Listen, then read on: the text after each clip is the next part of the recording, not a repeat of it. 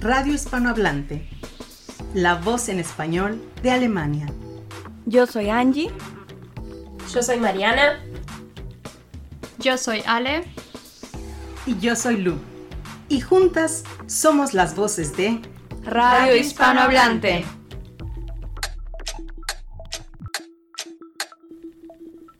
Pónganse cómodos, súbanle a la radio y quédense con nosotros los siguientes 60 minutos de una tarde más de jueves. Comenzamos.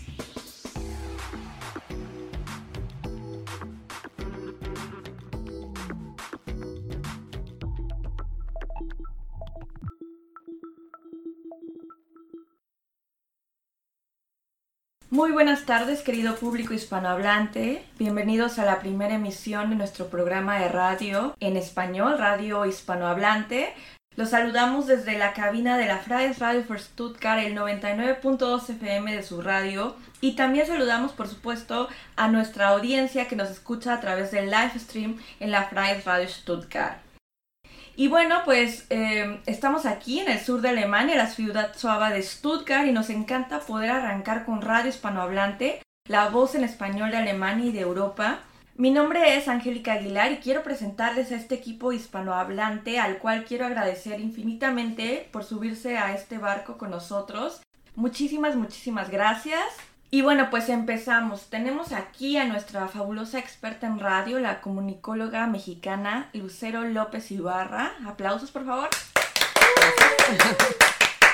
Y luego continuamos con nuestras siguientes dos invitadas, también parte del equipo de la redacción de Radio Hispanohablante, y aterrizamos primero en Colombia con Alejandra Velasco. Ale es nuestra experta en lenguaje, so aplausos por favor. Y nuestra siguiente invitada, también miembro de la redacción de Radio Hispanohablante, es la periodista y comunicóloga argentina Mariana Criado. Aplausos, por favor. Y bueno, también yo, su servidora Angélica Aguilar, periodista mexicana, soy parte de esta redacción hispanohablante en Alemania. ¡Bravo! y bueno, ahora vamos con las presentaciones oficiales. Y cedo el micrófono a mi querida Lu. Hola, muy buenas tardes. Yo soy Lucero López. Soy mexicana, radicada en Alemania desde hace 22 años. Eh, nací en la Ciudad de México y desde pequeña fui una migrante en mi propio país porque viví en diferentes ciudades de la República hasta que llegué a la ciudad de Puebla. En Puebla ya nos quedamos por fin. y ahí estudié, fui a la universidad, estudié eh, comunicación en la Universidad Iberoamericana. Antes también en, fui una migrante a los Estados Unidos por un año porque estuve de intercambio y ahí conocí a mi ahora esposo, que es alemán.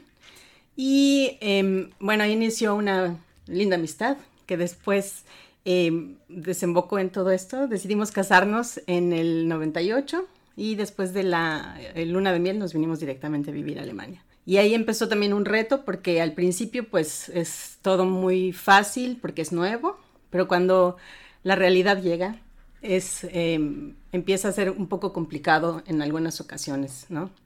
Y este tema migrante es lo que nosotros queremos tratar en este programa, eh, que vean todas las posibilidades que existen que no hay un tiempo necesario o correcto para adaptarse, porque esa adaptación se puede llevar unos cuantos meses o puede durar años o puede durar toda la vida en algunos casos extremos.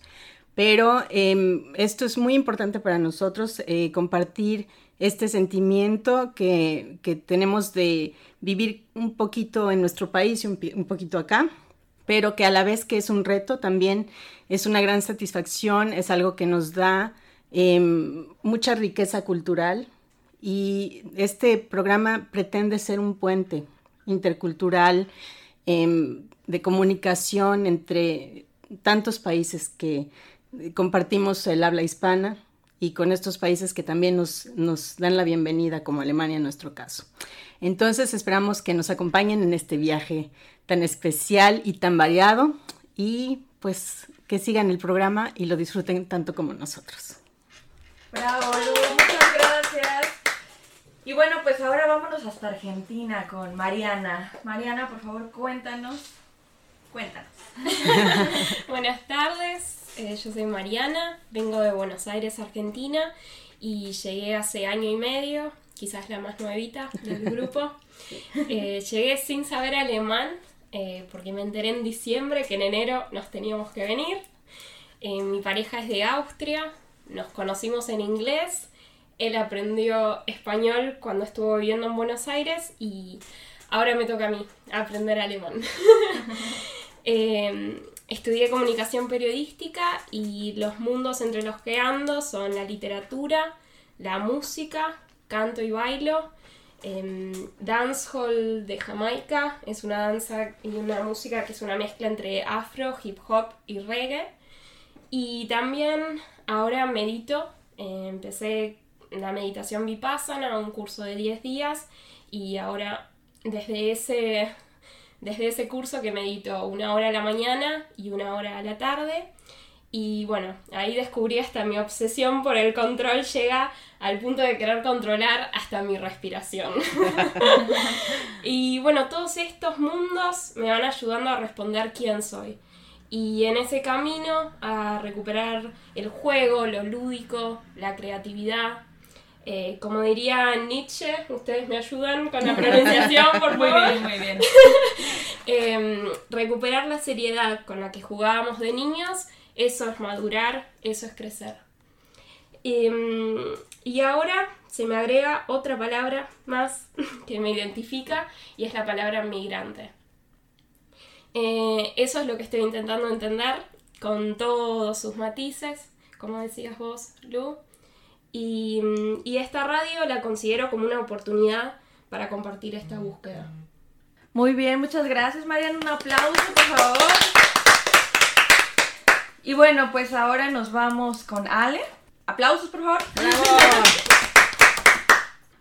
Hola público hispanohablante, eh, mi nombre es Alejandra, hace aproximadamente cinco años estoy en Alemania, em, vine como muchos, eh, como muchas, con el programa de niñera de OPEA porque quería mejorar mi alemán. Eh, de hecho, estudié eso en Colombia. Em, luego de esto me quedé haciendo mis prácticas y de un momento a otro he decidido quedarme en Alemania. Estoy haciendo una maestría de lingüística de lenguas romance. En el proceso como de estar aquí en Alemania no ha sido fácil. Y pues básicamente em, vengo de Colombia, estudié allí lenguas modernas. Eh, la cultura inicialmente fue muy difícil para mí. Estuve, llegué a Alemania con el fin de poder hablar alemán porque para mí era una cosa decir, bueno, estudio lenguas modernas, eh, hablo alemán, portugués, inglés y español, pero quiero realmente poder hablar alemán porque es una lengua muy difícil y decidí venir como pudiera. Entonces hice mi año de niñera, luego hice mis prácticas y eh, finalmente hice un año completo de curso, bueno, sí, como seis, siete meses de curso de alemán para prepararme para la universidad. Y finalmente estoy en la universidad ya en tres semestres, en tercer semestre de mi maestría. Eh, y em, en este proyecto eh, radiofónico que tenemos acá de Radio Hispanohablante, em, pienso que es importante poder brindar a los inmigrantes este espacio hispano en donde puedan ver em, de diferentes eh, perspectivas, diferentes experiencias, cómo es estar en Alemania, qué necesitan eh, tener en cuenta, cuáles son las cosas o a qué se van a enfrentar y cómo manejar cualquier tipo de situación. Y pues este va a ser un espacio para poder brindar, eh, darles una voz de aliento en caso de que lo necesiten básicamente, o también una guía en caso de que estén un poco perdidos con muchos de los diferentes temas a los que se pueden eh, ver enfrentados en Alemania. Y bueno, pues ahora es, es mi turno. Mi nombre es Angélica Aguilar, soy originaria de la gran ciudad de México, la capital de mi México lindo y querido, o nuestro México, Lucero. Em, soy periodista y actualmente estoy estudiando mi maestría en alemán Medienwissenschaft en la Universidad de Tübingen.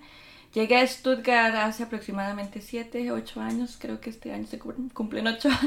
Eh, en octubre de 2012 hice primero un año como oper, después un año y medio, un, un año social con la, la, empresa de International Bund. Ellos tienen diferentes FSJ o Bundesfreiwilligendienst. Y allí estuve primero en una Jugendgästehaus en Leonberg y después en una escuela en Weindorf con un curso de inclusión de niños de primaria, eh, con niños discapacitados, una experiencia muy, muy, muy bonita. Y también hice una Ausbildung en enfermería, pero después decidí volver de nuevo a, a los medios, a hacer el máster. Eh, ahora también estoy trabajando como informadora de salud con Gesundheitsamt. Tenemos un proyecto muy bonito que se llama Migranten Helfen Migranten y hacemos eh, podcast. Tengo un podcast que es Una Mexicana en Stuttgart y también eh, Salud bajo la lupa, que es con temas específicos de salud. Y además hacemos conferencias de salud, de temas sexualidad, adipósitas, etc. Es un proyecto muy lindo. Y también tengo por ahora un proyecto de cine con una argentina, también precisamente María Meira, en Berlín con el Instituto Cervantes y estamos trabajando en guiones en español con la capital alemana. Y bueno, eso es lo que yo hago y ya, ya me han escuchado por aquí por la Fly Radio y ahora estoy en este proyecto con, con estas chicas maravillosas y estoy muy agradecida de que lo hagamos juntas porque la energía es súper, súper bonita y nos divertimos mucho, creo yo. Sí, claro. Y Esperamos que este espacio no sea solamente para nosotras, sino para todos ustedes hispanohablantes que quieran compartir algo. Siéntanse siempre libres de, de tener este espacio para ustedes también y poder expresar lo que ustedes quieran o preguntarnos qué, qué necesitan saber, etc. Este, pues muchas gracias, muchas gracias chicas. Esta fue nuestra presentación y ahora vamos a una pausa musical. Después tenemos una entrevista con Florian Wagner con el tema del frugalismo y también temas de finanzas. Y bueno, no se despeguen, continuamos.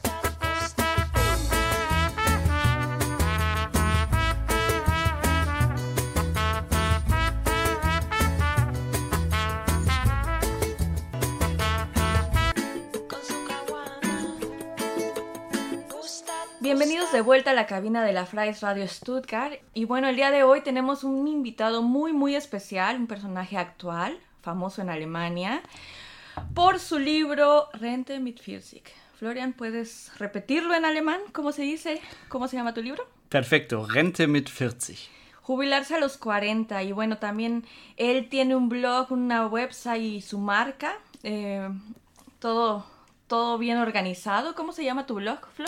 Eh, se llama en alemán geldschnurrbart.de. Sería bigotedinero.de. Exactamente. Y bueno, él es Florian Wagner. Por favor, un aplauso. y bueno, bienvenido Flo a Radio Hispanohablante. Muchas gracias por esta entrevista. Y bueno, hoy te toca por primera vez tu entrevista en español, ¿no? ¿Estás nervioso? Sí. sí, mi primer entrevista y espero que me entienden y si no, preguntan. Ok. Gracias. Bueno, cuéntanos, ¿cómo estás, Flo? Estoy muy bien, hace mucho calor, pero aquí con muchas mujeres me siento muy bien. bien acompañado, ¿no?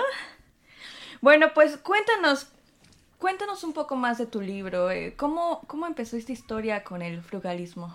Sí, Um, yo siempre me he interesado por dinero, como no sé por qué, pero mi primer gato le puse el nombre Euro, como soy un poco raro en eso, pero um, así como mis primeras acciones compré en edad de 15 años, no sabía cómo hacerlo y lo hice muy mal, um, pero hice muchos errores que luego aprendí cómo se hace bien. Y estudié ingeniero industrial, se llama creo, y trabajé como mi primer trabajo, primer sueldo, mucho más que como estudiante, entonces uh, no sé cómo gastar todo ese dinero y cada año con más dinero gasté más, pero no me sentí como más feliz. Y entonces en el primer año de mi trabajo descubrí el concepto de frugalismo y vi que hay personas que tienen trabajo normal, pero podrían jubilarse en con 40 o 30 años y quería descubrir cómo lo hacen y tienen una vida muy triste ahora o no. Y descubrí que no, se sienten como muy felices, hacen las cosas más eficaz y se fijan en las cosas que le hace feliz. Y entonces yo también cambié mis gastos y solo pagué y gasté por las cosas que realmente me hacen feliz. Y así podía como ahorrar más que 60% de mi sueldo y entonces, sí, eso es como descubrí el concepto y sigue aplicándolo en mi vida. Tal vez nos podrías dar un poco más de detalles sobre el frugalismo, ¿no? Eh, sí. ¿Puedes explicarnos mejor para los que no entendemos muy bien? Claro, frugalismo como literalmente solo significa ahorrar como si no necesitas mucho y demasiado, pero em, el estereotipo es que la gente que son frugalistas como no gastan nada, como no van al restaurante, no compran cosas, pero no es así. Es la el frugalismo significa que tú quieres hacer la vida lo mejor para ti y usar dinero para ayudarte en eso. Por ejemplo, Em, si yo tengo que hacer un trabajo que odio, pero necesito el dinero por mi casa, no sé, y tengo que seguir con eso hasta 67, eso sería como muy mal. Y si puedes hacerlo de una manera buena, por ejemplo, tener un apartamento más chiquito, pero eso te da la oportunidad de, no sé, trabajar en un fraerario que no pagan lo mejor, pero te gusta mucho, ¿no? Sí. Y eso, eso es lo que trata todo el concepto, como que tú haces la vida lo mejor para ti y también usar dinero para que te ayude en eso. ¿Y crees que el frugalismo, o bueno, más bien, tal vez me puedas aclarar, porque tengo la sensación de que tal vez el frugalismo puede ser solo para gente rica o es que también la gente que, que gana un salario normal pueden hacer frugalismo. Sí, exacto. Como el título de mi libro sí es un poco placativo, como jubilarse con 40. Eso sí es posible y mucho más real para mucha gente, por ejemplo, ingenieros, como doctores, no sé, que tienen un sueldo más que el promedio. Ellos sí pueden hacerlo, es muy realista. Pero no todos pueden. Pero eh, frugalismo, el concepto, puede ayudar a cada persona, no importa el sueldo que reciben. Por ejemplo, eh, si tú recibes como eh, sueldo básico, no vas a jubilarte con 40, obvio. Pero también puedes mejorar tu vida. Por ejemplo, si nunca tienes dinero en el banco y siempre te preocupes mucho, ay, mi carro se rompe, ah, ¿cómo pagarlo? Y si mejores un poco tus circunstancias, también con dinero, y ahora tú no vas a jubilarte con 40, pero quizás significa que tú ahora tienes un poco dinero en el banco, siempre fijo, y estás un poco menos de preocupación. Como entonces en cada nivel puedes mejorar tu vida si arreglas muy bien tus cosas financieras. ¿Y crees que hay algunas personas que exageran o conoces algunos casos donde la gente exagera con este tipo de frugalismo? Sí, claro, hay. Pero también es subjetivo, como yo en el libro puse una definición como muy liberal, como quién soy yo que dice que tú no eres frugalista porque gastas esa y tú sí, no, es subjetivo, como tú decides. Pero hay personas que lo hacen más extremo que no todos le gusta.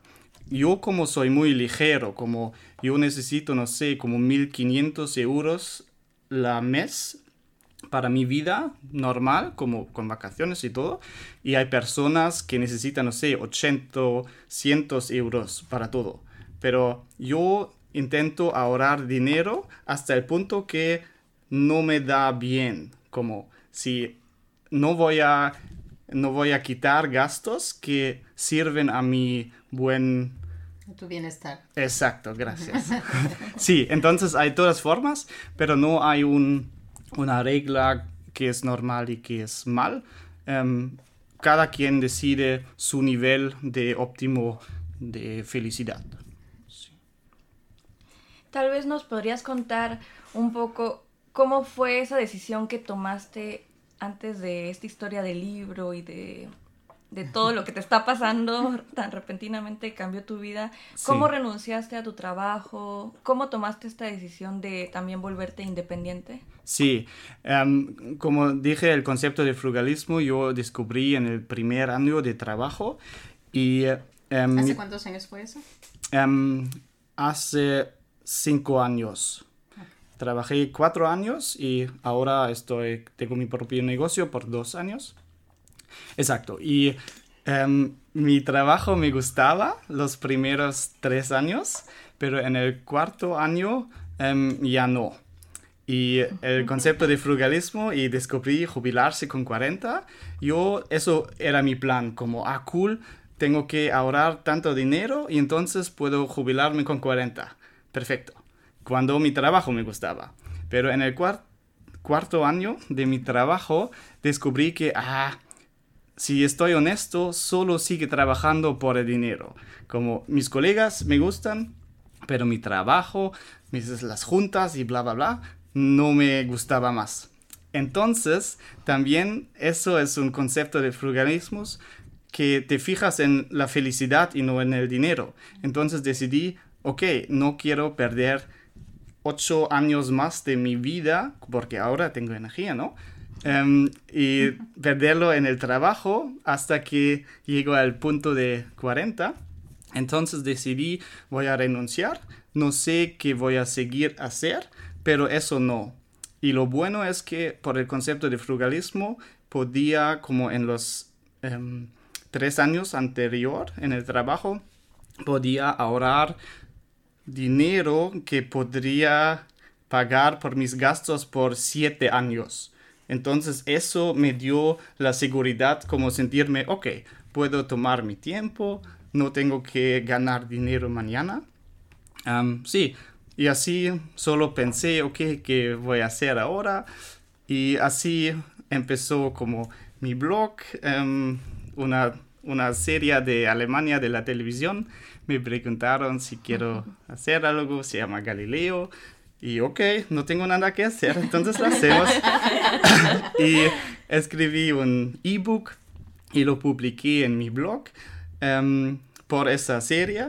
Em, y ese ebook eh, compró un editorial grande en Alemania y después me preguntaron, oye, ¿quieres em, escribir un libro con nosotros? Y yo, "Ah, no tengo nada que hacer, ok. Nunca hice un libro, lo hacemos. Eh, sí, y así sigo. Y sí, después de un tiempo, em, como probé muchas cosas, ¿no? Que quiero hacer ahora y no lo hice por el dinero. Como antes siempre tuve mi reta de como financiar. Quiero llegar a este punto de ese nivel este año y el próximo. Y cuando renuncié, mi reta era solo quiero levantarme como motivado. Eso es mi reta, no importa las finanzas. Y cuando hice eso, hice las cosas que me gustan, y ahora ayudo a empresas para su página web, em, aumenta en la posición de Google, por ejemplo, pero me gusta mucho.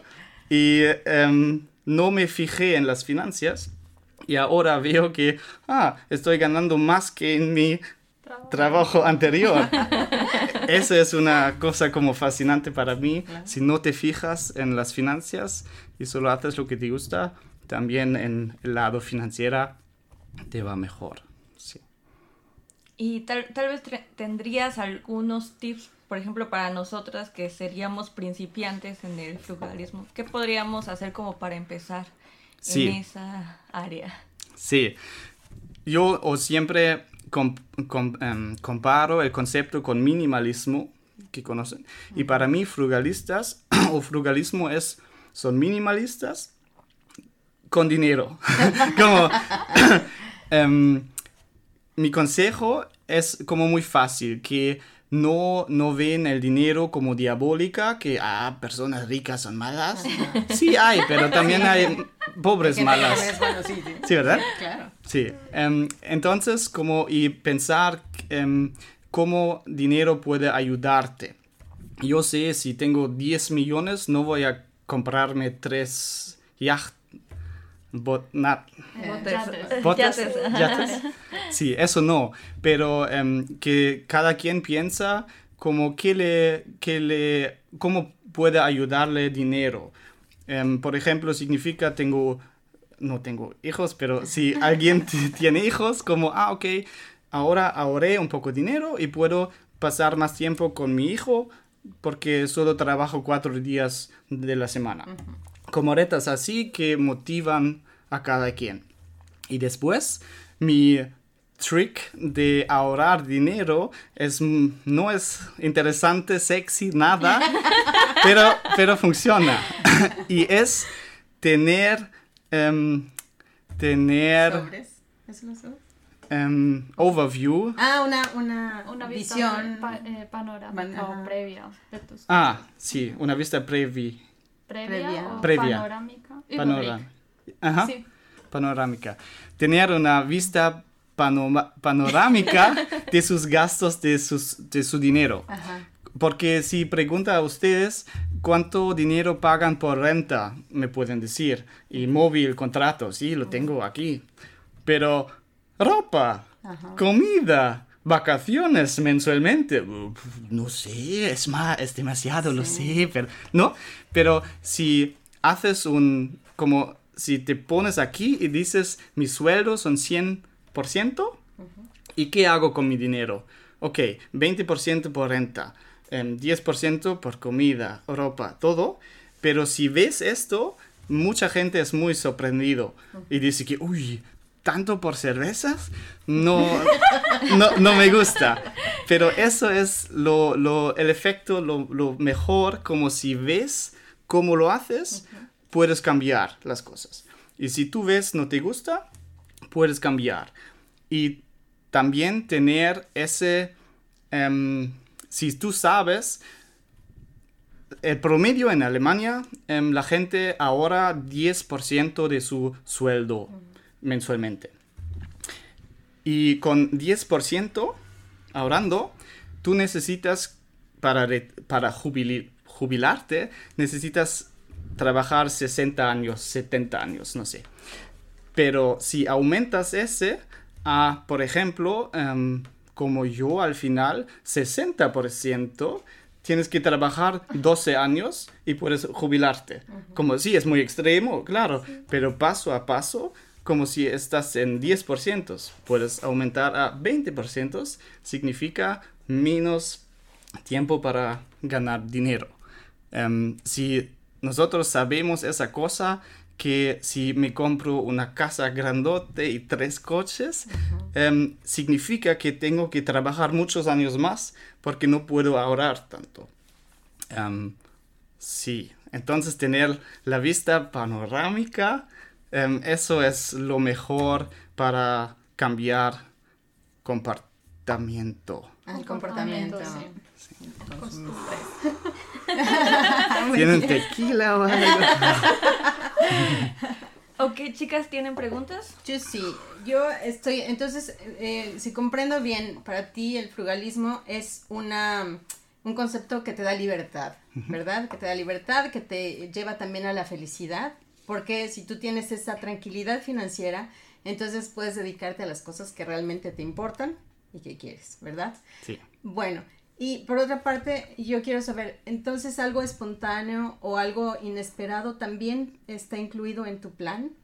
Sí, exacto. Porque mi objetivo, lo más importante, es ser feliz, ¿no? Y si tú ahorras dinero, em, puede pasar que solo te fijas en tu reta jubilarte con 40, no sé, y no vives en el momento y hoy. Por eso a mí me ayuda si unas veces, de vez en cuando, me, me imagino cosas malas como, ok, que si mañana tengo accidente de coche y listo. Y yo no quiero decir que, ah, hubieras gastar más ayer o algo. sí, sí. Entonces vivo cada día como es mi último, como no en el extremo, no, pero, pero- sí, exacto. Hago cosas espontáneas y también gasto dinero y no importa.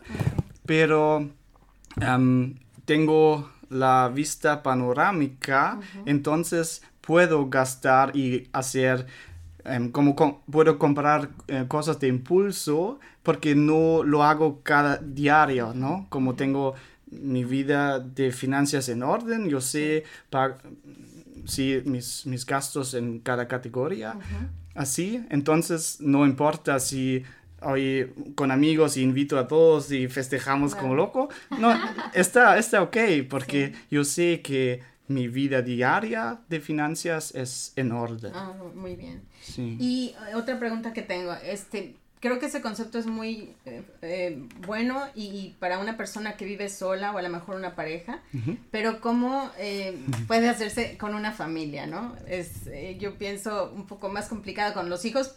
Yo como adulto puedo entender el concepto y me parece muy interesante y a lo mejor no completamente, pero puede uno ir tomando cosas interesantes. Pero para una, una, un adolescente, un niño, tal vez a veces esa idea de prescindir, ¿sí? De ese verzichten, es, no es tan sencilla. ¿Cómo puedo entonces yo aplicar eso en una familia, el frugalismo? Sí, em, el verbo de verzichten, ¿cómo era? Prescindir, Prescindir. sí. Em, todo lo que hablamos no es prescindir, porque yo solo como quito mis gastos que no son bien para mí. Por ejemplo, yo quería correr mi primer maratón hace dos años y pero después de un día estresado, yo compré mi ah, pizza. No tengo tiempo de cocinar, ya es muy estresado. Ah, un döner, ah, cosas así. Y cuando tuve mi em, vista de panorámica, em, yo vi que, uy, es mucho dinero y no me sirve a mi objetivo de hacer maratón. Entonces, esas son las cosas que quité o disminuí, pero so- no son cosas que me gustan. Por ejemplo, me gusta ir a un restaurante buena. Entonces, eso no ahorro en esto. Entonces, lo que quito como mis gastos que elimino son cosas que, si estoy honesto, ya, ya no quiero. Por ejemplo, como tomar mucha cerveza, fumar, no sé, como cosas así. En eso quiero eliminar, ahorrar, pero no en cosas que, em, que son bien para mí, em, que te gustan. que me gustan, exacto, mi calidad de vida. Claro. Y con familias, em, eso es un punto que, siem- que siempre me, me dicen como jubilarse con 40, sí, claro, no tienes hijos ni es, es fácil, ¿ya? Por eso en el libro yo hice entrevistas con em, 14 personas y tres familias también, porque quería dar un ejemplo que también con dos hijos en Múnich, en una ciudad como con la renta Sí, muy muy caro. caro, porque eso también son las cosas que, ah, pero en una ciudad muy cara no se puede. Bueno, hay personas que lo hacen. No- tú no tienes que hacerlo, pero se puede. Em, sí, y con familia em, también es lo mismo. Si se fijan en los gastos y lo hacen eficaz. Por ejemplo, los niños, si les compras las cosas y todas las cosas, muchos juguetes y las cosas todas nuevas, es para tú puedes sacar lindas fotos por Instagram y te ven. ¿O es realmente que tu hijo puede disfrutarlo? O Si lo es- necesita, ¿no? Exacto, si estás honesto, lo que necesitan es tiempo contigo, ¿no? Que te das atención. Y si, si le compres una bicicleta que rompen de una semana, también puedes comprarlo usado. Por el hijo no les importa, ¿no? Entonces, como decisiones así, también por una familia se puede hacer, Aplicar. aplicarlo, sí. ¿Y cada cuánto haces esa observación de los gastos panorámica? Cada cuánto... ¿Cada cuánto? ¿Cada dos semanas? Ah, entiendo. Em, eso es, yo lo, como también me preguntan, ah, si tú te, como inviertes en acciones y mucho de finanzas, como, pero yo no, no quiero dedicar mi tiempo ca- cada día a mis finanzas. Y yo solo dedico 20 minutos al mes a mis finanzas. Entonces, yo que funciona bien para mí es una vez al mes yo em, como conto mi dinero en mi cartera, en mi banco y lo checo y lo pongo en mi em, vista, en mi pantalla. Como eso es, es suficiente para mí, em, sí, una vez la mes y puedes ver, ok, en diciembre estaría aquí o cómo es, eso es suficiente. Mm, Yo tengo una pregunta. Sí. Por ejemplo, yo pienso que eh, comprar cosas usadas no está mal, pero que le, eh, me parece bien. Uno consigue cosas muy buenas. Pero digamos, hay muchas personas que piensan, no, lo usado mm, es malo. Que, digamos, ¿qué le puedes decir a ellos? Porque, digamos, eh, por ejemplo, siempre se dice, no, es que es nuevo, entonces tiene más garantía, es mejor, es... ¿Cómo podrías, o sea, qué les podrías decir a ellos? ¿O cuáles serían como las ventajas de lo usado? ¿O cómo se busca lo mejor, lo usado, pero que estén... Que, como qué tips para, para que la gente lo busque? Sí, em, como la primera cosa es que yo no quiero em, convencer a alguien. Como tú vives tu vida, como yo nunca voy a decirte hoy gasta menos en ese ramo o este, como cada quien su vida. Pero em, yo solo como puedo dar ejemplos, cuál ventajas tengo yo. Em, por ejemplo, me compré una bicicleta, em, u- una bici Rennrad como Speed. Ajá, para de velocidad, o sea, como para De correr. correr. ajá. Ah, De- bicicleta de correr. Profesional, no Sí. como profesional, para Sí, correr. bicicleta profesional, porque tuve la idea, ah, me gusta y lo necesito. y ok, me lo compré, pero por mi... o, em, por... Gracias que lo compré em, usado por 600 euros. Sí. Y, ah, ok, cool. Y lo, lo usé. Y después un verano dije que, bueno, Ya no fue necesario.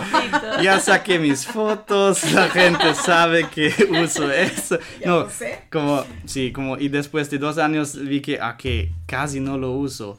En el tercer año, ok, mejor lo vendo, a otra persona lo usa mejor. Y lo vendí por 700 euros. Entonces, gané, ¿no? Claro. Gratuito y gané. Y esa es una cosa para mí, yo esa es una buena cosa. Entonces, siempre depende de las cosas que son bien usados. Un coche, por ejemplo. Si compras un coche nuevo, es una estupidez financial, financiera. Sean honestas, sean verdad. No, No, yo estoy de acuerdo contigo, pero Solo- hay muchas personas que les escucho. No, yo compro mi coche, yo compro mi coche y yo digo, oye, pero pues no sé, em, puedes ahorrar un poco, ¿no? No sé si puedas comprarte, pagarte el coche, te lo compras, sí, pero realmente tienes el dinero para mantener los gastos del coche. Sí, pero es nuevo, entonces no se va a dañar. Sí, pero si solo hay otros factores y, y hay gente que es buena decisión comprarse un coche nuevo, pero si solo ves a los números, como lo compres y manejas 10 metros y ya vale valió el- 20% menos. Es así, ¿no? Puedes decir, sí, pero para mí es un lujo y me gusta como, como oler un coche nuevo. Entonces, puedes hacerlo, ¿sí? Pero tienes que saber que es un lujo, que tú pagas mucho por ese lujo. Y mucha gente no lo sabe o no quiere saberlo. Em, y cosas así. Hay, hay muchos ejemplos cuando comprar algo usado.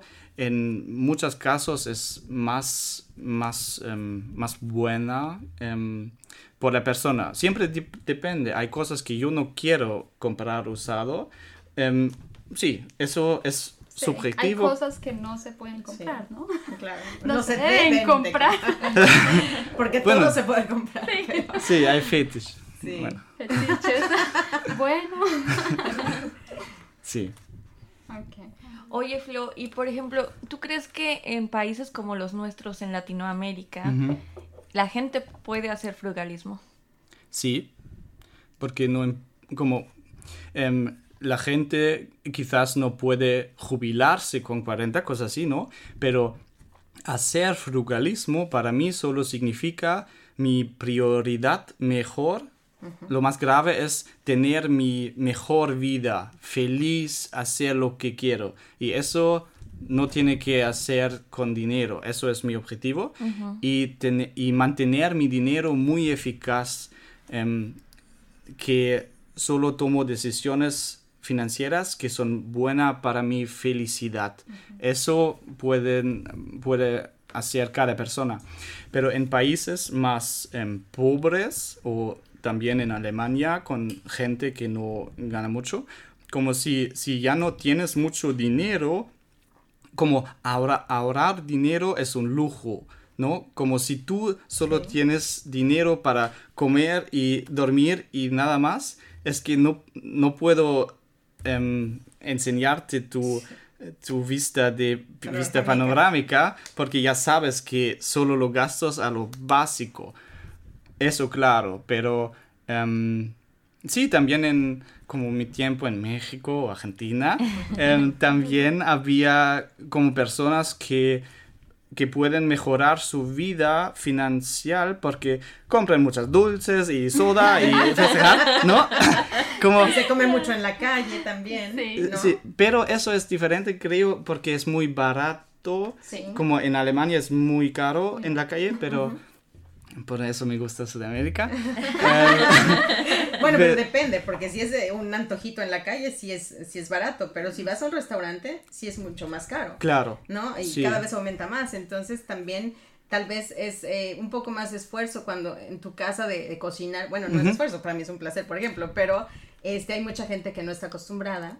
Y yo siento que la comida mucho te ayuda también a ahorrar, ¿no? Sí, exacto. Y mucha, mucha, eh, muchas veces son las cosas que son un poco más em, duro. Por ejemplo, para mí, cocinar es un placer unos días, pero no siempre. es exacto, pero yo sé que si yo cocino más frecuente es mejor por mi salud, porque cocino cosas mejores, y también por mi cartera, ¿no? Siempre son los dos efectos. O también si tú tienes un trabajo, como en Alemania, es muy común que tienen un trabajo que lo odian, como hay estudios que 70 70% de las personas solo hacen su trabajo por el sueldo, no le gusta. Ah, lo hacen como al orden, como así, pero... y lo que necesitan ellos es como em, em, salir el fin de semana de su vida estresada, como, ah, mi trabajo lo odio cada día, es fin de semana, ah, vamos a París porque uh, tengo que relajarme, o vamos a, en un restaurante, ¿no? Pero si tú tienes un trabajo que te gusta, no necesitas como muchos gastos el fin de semana para relajarte, porque cada día haces cosas que te gustan mucho. Em, y esos son gastos como gastos que están relacionados con un trabajo que odias, que no te gusta, son exorbitantes. Em, entonces, eso, y eso también aplica a Sudamérica, me imagino, si haces un trabajo muy mal, que cada noche tienes que em, tomar para, para... Tratar de sobrevivir a la semana. Exacto, exacto. Em, también, también ahí como hay hay alternativas que piensas, ah, quizás hago ese otro trabajo que me pago un poco menos, pero estoy muy feliz en eso. Y entonces no necesito mis tres chelas cada noche y en el, fin de semana, como... sí. Comienza el lunes y ya se está esperando ansiosamente que sea el viernes. Exacto, es muy común. Sí, así lo veo.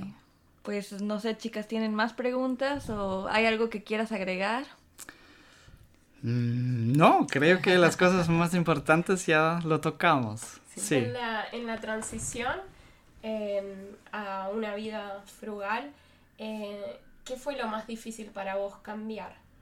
Ah, para vos. La cerveza. la, cerveza. Ah, sí. no, nada fue em, difícil como porque no es una transición como en extremo, ¿no? Como cada día intento mejorar mi vida más y puedo aprender más y cocinar más frecuentemente, como sí. Entonces em, no era eh, como, ah, ok, ahora aplico el concepto de frugalismo, no es permitido tomar una chela. No fue así, como yo solo pensé, ah, cuál cosas tengo que no son bien para mí y quiero reducir. Ah, ok, lo hago. Eso como es em, disciplina, eso sí. sí, pero eso ya, ya, em, ya conocí, ¿no? Como em, es que haces más deporte, haces cosas así. son, entonces son solo temas de disciplina que yo decido que quiero cambiar. Sí, eso es, eso es lo bueno que tú puedes decir, ah, frugalismo in- interesante y puedes leer sobre ejem- ejemplos y por ejemplo, ah, esa persona como lo hace no te gusta, pero esa persona, ah, se lleva su, no sé, almuerzo sano en el trabajo. Ah, es buena idea para mí, ok, lo aplico. Como tú puedes elegir las cosas que te gustan. Entonces para mí no es algo difícil, es que intento mejorar mi vida cada día y tengo mucho que aprender. Em, sí, pero así es. ¿Y cómo dirías que cambió tu relación con el dinero, por ejemplo? Ah, sí. Em, sí, y también es un fenómeno. Muy bien. Eh, fenómeno em, interesante que si tú te dedicas más al dinero, em, como aprendes más, porque en la escuela no lo aprendemos. em, sí, y como acciones son muy malas, y, eh, ponemos no- todo nuestro dinero en el banco por es seguro, pero no lo es, como hay inflación y lo única que es es perder, pierdes dinero en el banco. Entonces, tómate dos horas en un sábado. ¿Cómo puedo hacerlo con acciones razonables? Como no especulativa y loco, pero razonables. Así lo puedes aprender. Ahora perdí, olvidé eh, la pregunta. pero era buena pregunta. Sí, tu relación con el dinero. Gracias, Porque ok, sí. en verdad es muy interesante eh, que vos has logrado más felicidad Sí, a través de una relación distinta con el dinero. Y Exacto. generalmente creo yo que uno cuando habla de felicidad no piensa en el dinero, ¿no? es como, entonces me parece muy interesante incluirlo. ¿no? Es, exacto. Y así es como si tú te dedicas más a aprender cómo puedo invertir, cómo funciona todo. Sí, em, son unas horas en la materia finanzas para aprender.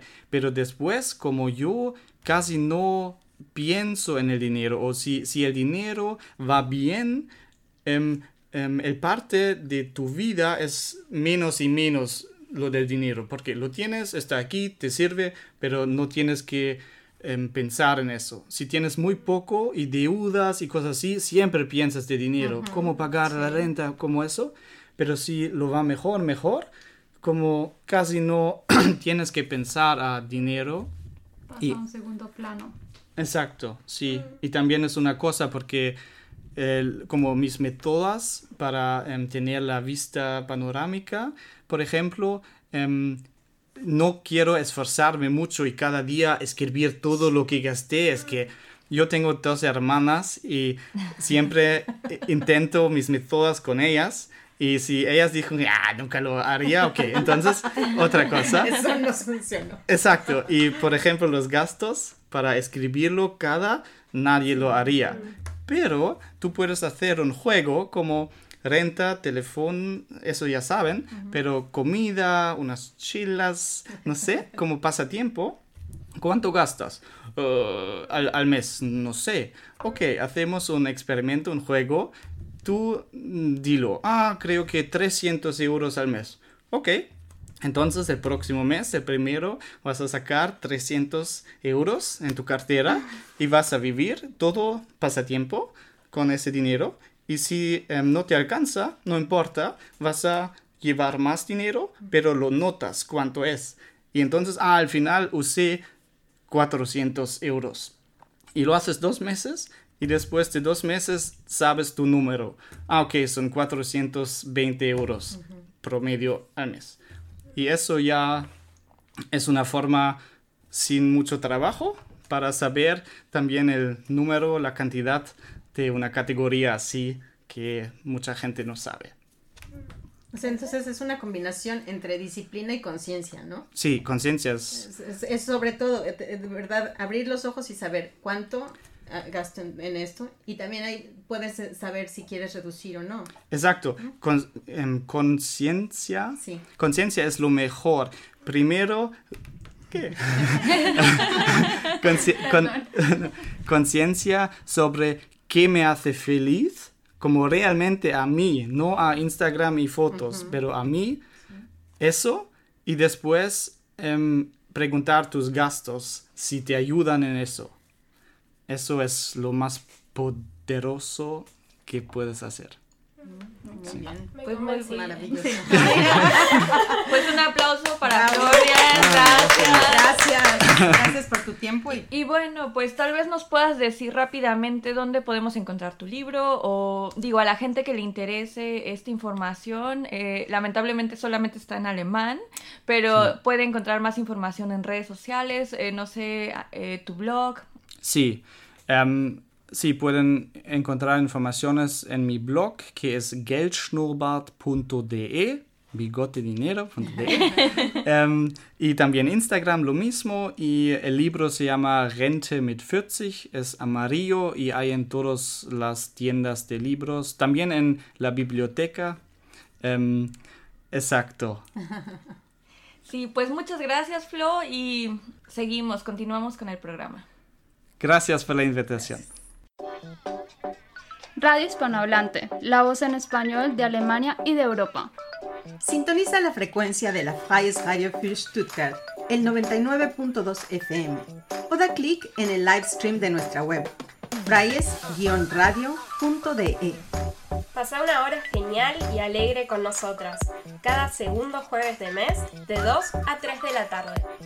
Más información en nuestra cuenta de Instagram, Radio Hispanohablante. Continuamos. Regresamos a cabina y bueno, pues ahora les tengo un anuncio sobre nuestra sección de salud. La sección es Salud bajo la lupa y he preparado una entrevista muy interesante con Vic Kmelin, coordinadora del proyecto del Gesundheitsamt Stuttgart, Migrante en Informieren Migrante. El podcast lo pueden escuchar directamente en Spotify y Anchor, se llama Una Mexicana en Stuttgart. Dejé la entrevista en alemán y después viene un pequeño resumen en español con todos los detalles respecto a este proyecto informativo de salud para migrantes en su idioma. Y bueno, pues así las cosas. Así es que hemos llegado al final de nuestra primera emisión de Radio Hispanohablante. Les recuerdo nuestro correo electrónico radiohispanohablante.gmail.com para que nos manden sus comentarios, críticas, dudas o sugerencias de temas de su interés. Muchas gracias por habernos acompañado. ¿Se despiden de ustedes? Angélica Aguilar, muchísimas gracias por estar aquí. Mariana, buenas tardes. Y me despido en nombre de Ale, que se tuvo que retirar antes. Yo soy Lucero López y muchísimas gracias por haber estado aquí desde la Freies Radio für Stuttgart 99.2 FM. Les deseamos un excelente día en Latinoamérica, una excelente tarde aquí. Gracias. Radio Hispanohablante, la voz en español de Alemania y de Europa. Hasta la próxima.